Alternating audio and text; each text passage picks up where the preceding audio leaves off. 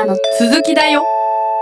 本日も元気に基礎編シリーズお送りしていきたいと思います、はい谷先生本日もよろしくお願いしますよろしくお願いします。ここまで基礎編で学んだ知識をですね、参考にしながら、まあ、パーソナリティとですね、状況が、えー人間の行動に与える影響や、まあ、その相互作用についてお話をしていけるというかなというふうに考えております。はい以前もお話ししたと思うんですけれどもこの番組ではこのパーソナリティ人間の性格が、えー人間の行動とか、えー進路とかさまざまなね価値観とかにねどのように関係しているのかっていうことをね、はい紹介していったわけなんですけれども、はいまあ何度もお話ししているようにパーソナリティだけでは決まらないよって話もね、うんうん。同時にしていったわけですね。はい。もしねパーソナリティだけで決まるんだったら、うん。パーソナリティとある行動の相関係数はうん。1とかマイナス1というふうに非常に高い相関が得られるわけです。うん。しかし実際にはそのようにはなりません。はい。どのくらいのね相関係数になるのかっていうことについては、はい。いろいろな議論があるんですけれども、うん。一般的にですねミシェルというね、えー研究者はうん。そんなに高い相関じゃなくって0.3ぐらいの、えー相関だよと正の相関といってもですね0.3とか、えー負の相関だったらマイナスうんうんうん0.3程度というふうに言っております。だからものすごくね高い相関が得られるっていうわけではないわけです。もなぜかと言いますと私たちの性格っていうものは確かに、うん。えー行動に影響を与えていて真面目な人であったら遅刻しづらかったりしますし、うんうんうん。物事で仕事をする時にもなるべくきっちりやったりするっていうのはあるんですけれども、はい。真面目じゃなくってもですね、うん。単位がかかっていればですね、うん。必死になって、えーいいレポートを書くわけですから、うんうん。不真面目であってもですねプレッシャーがかかったりこの単位落としたら留年だみたいなうんうん。状況になったらですね、誰でも頑張るわけですよね。そうやって考えると、えー性格じゃなくって状況も、うん。えーその人の行動を決めているわけです。はいだから性格だけだとまあ0.3ぐらい。状況だけでもですね、うん。ある程度は説明ができて、うん。まあさらに組み合わせの効果があってですね、うん。こういう性格の人がこういう状況になるとこうなりやすいみたいなことが、うん。えー考えられていて、うん。人間の行動が説明できるっていうふうに、えー考えられております。なるほどです。うん。いっぱいそういう話出てきましたもんね。環境とか状況がうん。性格と合わさってうん、どんな行動を取るかっていう話が。そういうことですね。はい。うん、そしてこの0.3っていう数字をどう捉えるのかっていうのが、うん。しばしば、えー議論になります。うん。これがですね例えば企業の売上であればこの0.3っていう相関なんかは、うん。結構大きな数字になり得て、うん。新しい要因としてこれが見出せれば1億円の売り上げが1億、えー1,000万円になるとかになったりしますのでうん。スケールが大きければ大きな利益を生み出しうる、えー数字になります。うん。あるいは人事の面接とか人事試験で、はい。えー考えると100人の人から、うん。えー10人を採用するという時に、こういう性格の人が向いているっていうことを知りながらやっていけば、当たりを引く向いている人を採用できる確率は上がります。うん性格というデータを取らずにですね、うん。やって、えーいたらですね100人採用した時にうん。70人ぐらいが適性ある人が取れるところが、うん。えーそれが80人ね適性がある人を取れるようになりますので上積みとして考えると、うん。この0.3という相関係数は大きなデータになればなるほど大きな規模になればなるほどですね、うん。えー強力に働いてきます。うん。ですので今広告の業界とかではですね性格っていうデータはこれまであんまり使われてなかったんですね。つまりですね40代の女性の層をですね F の4層とかいうふうに名前を区切ってですねうん。マーケティングなんかはやってきたんですけれども、ところがもうそういうのはやり尽くしてきた感じがありましてはい。なおかつこのインターネット社会が発展したっていうことがありまして、えー正確0.3ぐらい相関がある。これは結構大きめの数字じゃないか。マーケティングなんかにも使おうみたいな流れになっております。なんかでも最近その相関係数を学んだ身としては、0.3ってなんか低いんじゃないかって結構思っちゃうんですけど。その通りです。はい。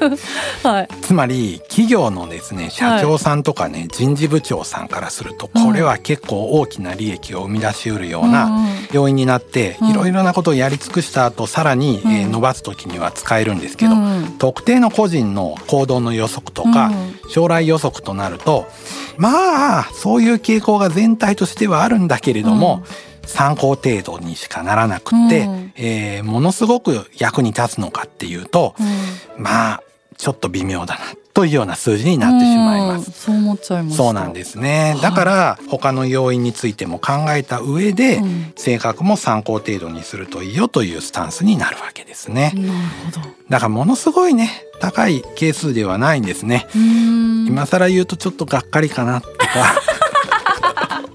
思われるのでそういう意味で今更ですね。なるほど。うんね難しいですね。でも個人の行動をはい。判断するのに、うん。だから性格の要素うん。だから環境状況、うん。そのいろんな要素がある中のでも性格は大事な要素だから、うんうんうん。もちろん、ね。ね。大事だけど0 0.3っていうことなんだ、そうなんですよね。うん。まあでもですねもう少し先の話になるんですけれども、はい。はい。この性格がですね人生の将来を予測するみたいな話が、えー出てくるようになるとうん。いろんな要素がね人生においてですね影響を与えてくるんですけれども、うん。意外と0.3ってね、うん。比べてみると大きいかなっていう、えー評価もうん近年は、えーされております。たかが0.3されど0.3と まあ私は言ったりしているんですけれども ど。どのように捉えればいいのか 意外とこれは難しいんだうん。と、えー思ってもらえると、えー嬉しいですね。そうですそしてですねまあある状況に置かれた時にこの性格っていうのはあくまで個人の比較を通してですね、認められるえーものだということもですね一応認識はしておいてほしいポイントにえーなります。はい。前ね特性論の話の時にお話もちょっとしたかなっていう、ところですけどまあ一貫性の話もしましたよね。はいはいはい。特性っていうのはその人の一貫した行動から推測されるっていうことに、えーなるわけなんですけれども、うんうんうんこのね特性っていうのを推測する時には大体やっぱりですね、えー比較をしています。うん逆に言うと比較が可能なものであるとも、えー言えます。はい。つまり比較が可能っていうことは行動として現れているので真相にあって誰にも気づかれないようなものではなくて、うんある程度表面に現れている行動から推測できるもので、比較をしてパーソナリティっていうのは認知したり推測したりするものです。はい。だからまあ自分でも多分他人でもよく知ってれば、えーある程度までえー評価ができるわけなんですけど、比較するっていうことが前提になってるんですね。はい。例えばですね比較しないと分かんないっていうのはどういうことかと言いますと、はいまあうちは猫2匹飼ってるんですけれども、これ2匹いるからですね、うんえー性格って分かるんですよね。ああ、そっか。これ1匹しか飼ってなかったら、うんまあ猫ってこういうものだよねっていうふうにですうんね。考えてしまっておしまいになってしまうんですよね。はいはい。2匹飼ってるから、うんあーこっちの猫はすごい外交的で、うん好奇心が旺盛な猫なんだなってわかるんですけど、1匹だけだったら、うんまあ猫っていつもこうなんだろうなとかいうレベルであって確かに確かに。分かんないわけですよね。うんということで基本的にはですね、えーいろんな状況である人の行動をまあ見ていって他の人と比べながらね、うんえー評価している。でひその中でうん高い低いで評価をしていて、うん高い人はこういう行動を取りやすくって、うんうんその相関が0.3なんだっていうこともちょっと認識して、えーお付き合いできるといいんじゃないかなとはいつも思います。なるほど。うん。まあ、比較してあくまで外交的か内向的かって決めてるだけですよね。うんで比較して高い低いっていうのを得点化して外交性が60だとか40だとかいうふうに比較したうんスコアをつけて、うん。その得点と、えー何々をするかどうかっていうデータを集めてうん相関係数を求めてえー0.3とかそういう結果が得られているにまあ過ぎないといえば過ぎないわけですうね。んで実際の行動っていうものはパーソナリティだけでは決まらないので、まあパーソナリティとの相関は0.3ぐらい。個人とその個人が直面しているやっぱり状況とのね間の相互作用があってですね、うん。えー実際の行動は現れてくるわけです、うん状況と行動にも相関がある。はい。性格と行動にも相関がある、うん。だからお互いの組み合わせで最終的にその人の行動は決まってくるというわけですね。んこれってそのパーソナリティとうん。行動うんの相関係数がその0.3っていう話ですけど、うん。状況と行動の相関係数ももちろんやってるってことですよね。そうその通りなんですね。で社会心理学者がそこを調べるわけなんですけれども、状況の効果とか。相関っていうのがうん。パーソナリティよりもちょっと大きいんですね。うんなんかねやっぱりね研究するとね もうちょっと0.3より大きな数字が出やすいですしその効果の量の大きさみたいなものをね調べたりすると、まあ高めの数字が出るようなことも、えー多くあります。残念ですね。番組的にはね。そうか。うん。けど確かにどんな性格であれうん。なんかすごい追い詰められた状況とか、うんうんうんその国のね例えば今の社会情勢とか、そういうことによってやっぱ影響を受けることめちゃくちゃでかいですもんね。その通りですよね。うんうんうん。うんそれは仕方ないのかもって思いますよね。そういうことですね。はい。はい。で今、えー人格係数0.3みたいな話をしてですね、そんなに強くないけどそこそこ関係があるぐらいだよって話をしたんですけれども、この数字もですね時代や国によって変わりうるっていうことも分かって、えーおります。はい。ここも面白いところで、はい。性格とある行動の間の関連性がすごく高くなってくるっていうことがあり得るわけです。逆に言うと状況の力が弱くなって、うん。えーその人の性格っていうものがすごく出やすくなる、そしてその行動に影響しやすくなるっていうことが、えーあります、はえー例えば現代社会について考えてみると、あうん。えー昔の昭和とか、うん。えー明治とか大正とか江戸時代とかに比べると、状況の力っていうのは以前と比べて弱くなっているっていう側面があるんじゃないでしょうか。うん。なぜなら今の現代に生きている私たちは自由に職業を、うん。えー選択することができて自由にですね、えー恋愛ができて、うん。えー自由に住むところも選択することができるようになっているわけですね。はい。これが国によってはねなかなか選べないような状況に、はい。えーあるわけですよね。はいはい。親の要望とかをね必ず聞かないといけないみたいな社会とかもですね、うんえー実際には存在をしているわけですね。以前にねちょこっとだけそういう話はしたんですけれども、えー抑圧されている社会ほどはい。性格と行動の相関がちょっと弱くなるうんうん。みたいな話がありました。覚えてます覚えてます。はい。はい。で先ほども評価のね話教育測定運動が何で起こったかの時の話もはい。自由や民主化の影響があって、測定をたくさんするようになったみたいな話なんかも、えーあったと思うんですけれども、はい。こういう自由な社会とか、うん。民主的な社会になればなるほどもしかしたら性格の影響力っていうのは高くなっていくのかもしれません。確かに。だからこれからも変わっていくかもしれないですもんね。そうです。もっと高くなっていく。はい、といいなとそう思いですね。ますね。うん。そうですね。だからはこうやって考えるとその人格係数が高いっていうことは、うん。自分の性格、えーつまり自分のやりたいこととかうんうんうんうん。えー自分に合った選択をやりやすくなってるっていう、えーことをまあ意味しているのかもしれい、ないですよね。そうですよね、うん。職業の選択だったり。そうですよね。うんうん。うん。例えば前相性の話をした時に、はい。パートナーとの、はい。えー性格に相関関係があるというような話をしたわけですよね。はいはい。はい、そういうのもですねこれは自由に相手を選ぶようなうん。恋愛相手とかパートナーを選ぶような社会だから、えー神経症傾向が高い人がとか外交性が高い人が外交性高い人を選びやすくなってるわけで、うんうん。これがね親が相手を選ぶような社会だったら、うん。相関係数はゼロになるんですね。確かに。勝手に決められるわけですそうもんね。いうことです。はい。だから今は外交的な人がうん外交的な人と出会って、うんうん。えー結婚すると、うん。えーこういうことが多いと外交性とね、うん配偶者のね性格に相関があるって状態になるわけです。0.3とか0.4のね。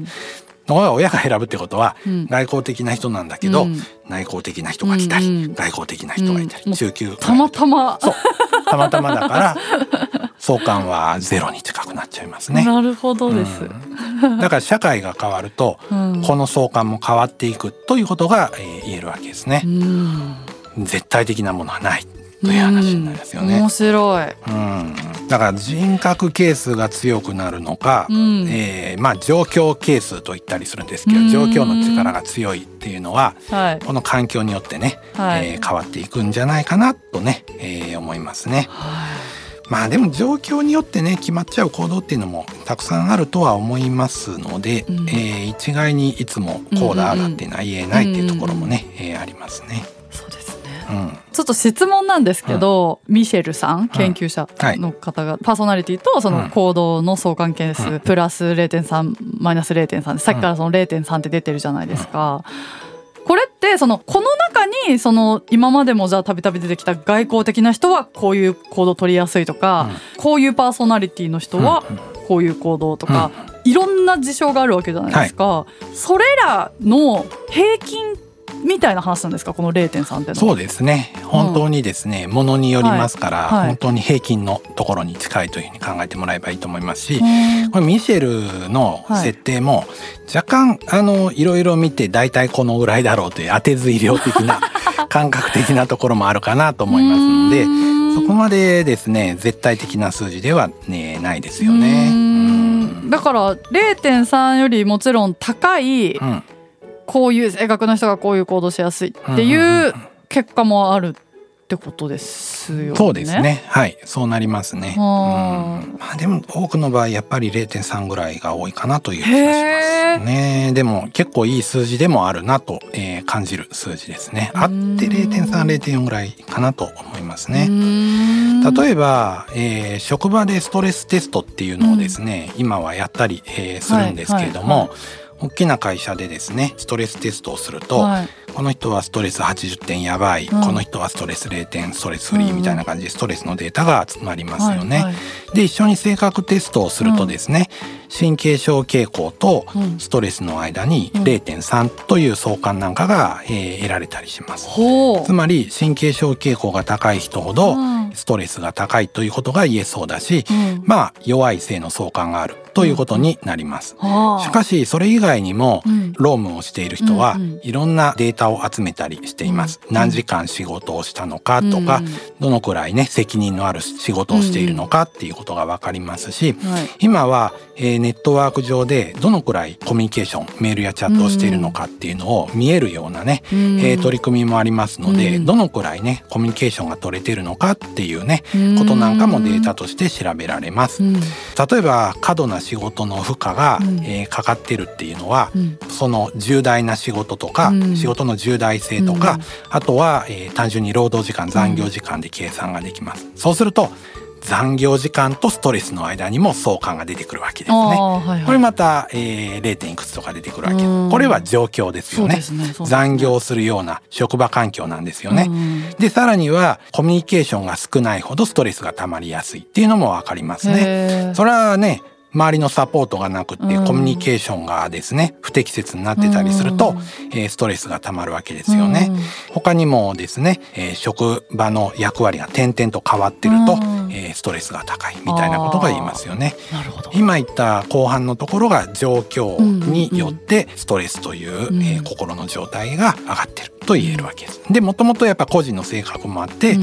えーストレスをためやすいようなちょっと気にしやすかったりうん。繊細なところがあったりすると、まあ、ストレスたまりやすいっていうのは人格係数の部分になりますね。なるほど。いやー面白い。どんどん知りたくなる、うん。